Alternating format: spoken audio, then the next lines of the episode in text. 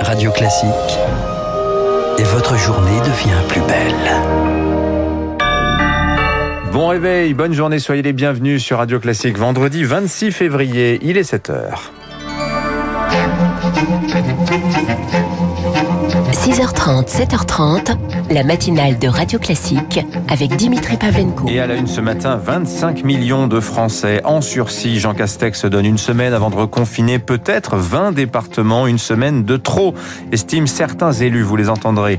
Le littoral niçois, lui, se reconfine à partir de 18h ce soir jusqu'à lundi matin 6h. Les départements voisins craignent un afflux de touristes. Et puis se faire vacciner au travail, eh bien c'est désormais possible, enfin en théorie, car c'est un vrai casse-tête organisationnel. Radio classique. À la une ce matin, donc Lucille Bréau, 20 départements en sursis. 20 000, 25 millions de Français seront-ils bientôt reconfinés le week-end de l'île de France, au Rhône, des Bouches du Rhône, au Pas-de-Calais, sans oublier l'Oise, le Nord, la Somme, la Drôme, la Moselle, la Meurthe-et-Moselle ou encore l'Eure-et-Loire, tous sous surveillance renforcée. Le Premier ministre se donne une semaine pour voir si la situation se dégrade encore. Peut-être le sursis trop pour la Seine-Saint-Denis où le taux d'incidence est trois fois supérieur à la moyenne nationale. Stéphane Troussel, son président. Je ne comprends pas qu'il n'y ait aucune annonce concrète d'urgence pour euh, éviter que la situation dérape euh, dans les prochains jours, alors même qu'on nous laisse entendre que tout se joue dans les prochains jours. Combien de tests sanitaires dans les écoles qui vont rouvrir lundi? Combien de doses de vaccination supplémentaires? En pourcentage des populations cibles, il y a deux fois moins de personnes vaccinées en Seine-Saint-Denis que dans d'autres départements où pourtant le virus circule moins. Nous avons besoin de soutien maintenant.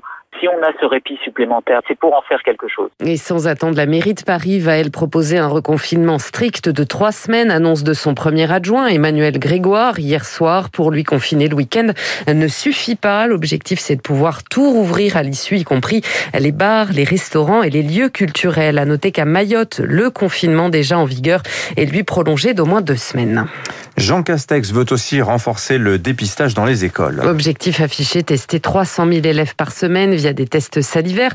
C'est six fois plus qu'aujourd'hui et bien ambitieux pour Sophie Vénétité, la porte-parole du SNES FSU. Le week-end dernier, Jean-Michel Blanquer a annoncé que ça serait 50 000 à 80 000 tests salivaires pour cette semaine. Là, on a Jean Castex qui nous sort encore un nouveau chiffre. Comment se passent ces tests salivaires? On a très peu d'informations sur la question de savoir qui va faire ces tests. Ça reste extrêmement nébuleux. Il y a très peu d'infirmières scolaires dans les collèges et les lycées. La campagne de tests antigéniques a été un échec. Et aujourd'hui, on ne sait pas comment ça pourrait se passer pour des tests salivaires. On est à quelques jours de la rentrée et on n'a aucune information. Le Premier ministre qui précise aussi le calendrier calendrier de la vaccination. Elle sera ouverte aux plus de 65 ans dès avril. D'ici la fin mars, les deux tiers des plus de 75 ans eux, devraient être vaccinés. Si et seulement d'ici, les doses commandées par l'Union européenne sont livrées en heure et en temps. Alors rien n'est moins sûr, hein, car les prochaines semaines s'annoncent compliquées. De l'aveu même du président du Conseil européen, Charles Michel, les 27 qui poursuivent leur sommet virtuel aujourd'hui, une question continue de faire débat entre eux,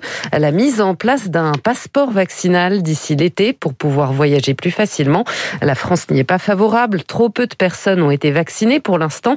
Mais Emmanuel Macron pousse en revanche une idée, celle d'un pass sanitaire. On l'écoute. On va demander à ce que d'abord les gens s'enregistrent pour faciliter le système d'alerte. C'est-à-dire que si quelqu'un est venu à un tel événement dans un lieu public, qu'il puisse s'être enregistré avec un code, de la manière la plus simple et la plus numérique qui soit, qu'il puisse alerter de manière automatique, mais qu'on puisse retrouver beaucoup plus facilement ses cas contacts. On pourra intégrer des éléments de tests négatifs récents. On pourra regarder aussi si vous avez été vacciné. C'est un sujet important et ça, ce sera dans nos pays pour la réouverture de beaucoup d'activités. Ce pass sanitaire qui fera l'objet d'une réunion avec certains membres du gouvernement la semaine prochaine. La vaccination désormais possible en entreprise. Sur les mêmes bases que dans les cabinets des généralistes, avec le produit d'AstraZeneca et des créneaux réservés d'abord aux 50-64 ans qui présentent des comorbidités.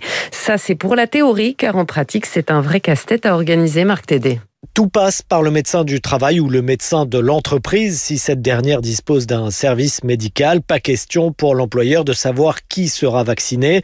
Il devra même faire scrupuleusement respecter l'anonymat, explique Audrey Richard, la présidente de l'Association nationale des directeurs des ressources humaines. Des personnes seront vaccinées, d'autres non.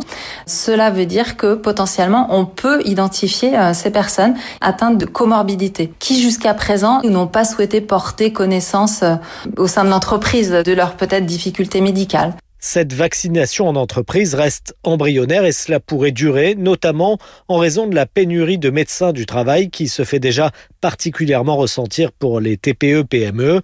Le président de leur confédération, François Asselin, espère par ailleurs des garanties financières. Les vaccins sont gratuits pour l'ensemble des Français.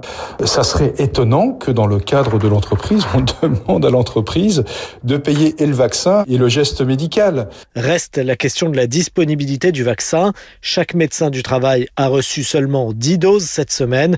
Ce sera à peine 2 à 3 fois plus la semaine prochaine. Et sur les vaccins, la recherche, elle progresse. Tous les jours, on apprend ce matin que Pfizer va tester l'efficacité d'une troisième dose de son sérum pour renforcer la réaction immunitaire contre les variants du Covid.